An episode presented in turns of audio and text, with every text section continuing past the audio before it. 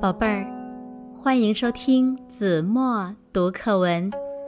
今天我要为大家读的是三年级下册第二十八课《民族英雄戚继光》。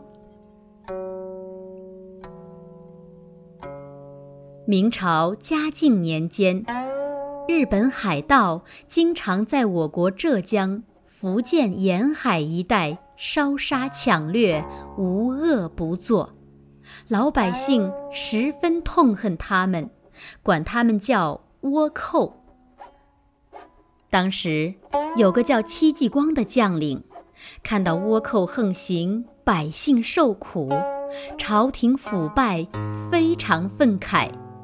他决心招募农民、矿工，组织军队抗击倭寇。招兵的布告刚一贴出，就有很多人前来报名。戚继光组建的军队很快就发展到三千多人。这支军队经过戚继光的严格训练，纪律严明，战斗力很强，人称“戚家军”。打仗的时候，戚继光总是身先士卒，冲锋在前。士兵们见主将这样勇敢，斗志倍增，奋不顾身，杀得倭寇东逃西窜。有的倭寇一边逃跑，一边抛洒抢来的财宝，想用这个办法阻挡后面的追杀。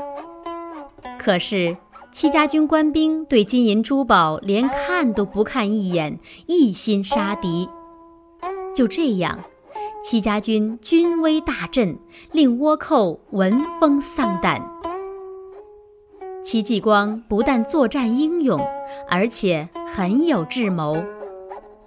有一次，进犯福建的倭寇占据了一个小岛，小岛和海岸之间有一片浅滩。涨潮时，浅滩没入水中，小岛四周一片汪洋。落潮时，水退滩出，又是一片泥泞，人马一踏上去，就会陷进烂泥里。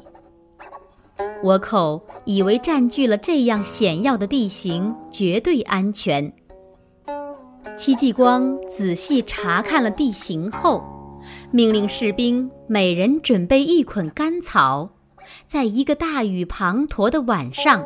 坐船来到小岛附近，趁着落潮，他们把准备好的干草扔到烂泥里，铺成了一条路，奋勇冲上小岛。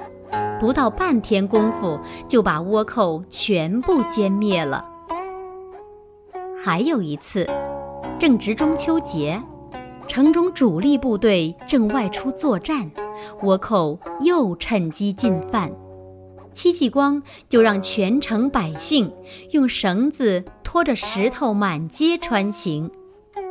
倭寇听到城中轰隆轰隆作响，以为是千军万马正在调防，吓得掉头就跑。戚家军和其他抗倭军队一起，经过多年奋战，终于解除了我国东南沿海的倭患。好了，宝贝儿，感谢您收听子墨读课文，我们下期节目再见。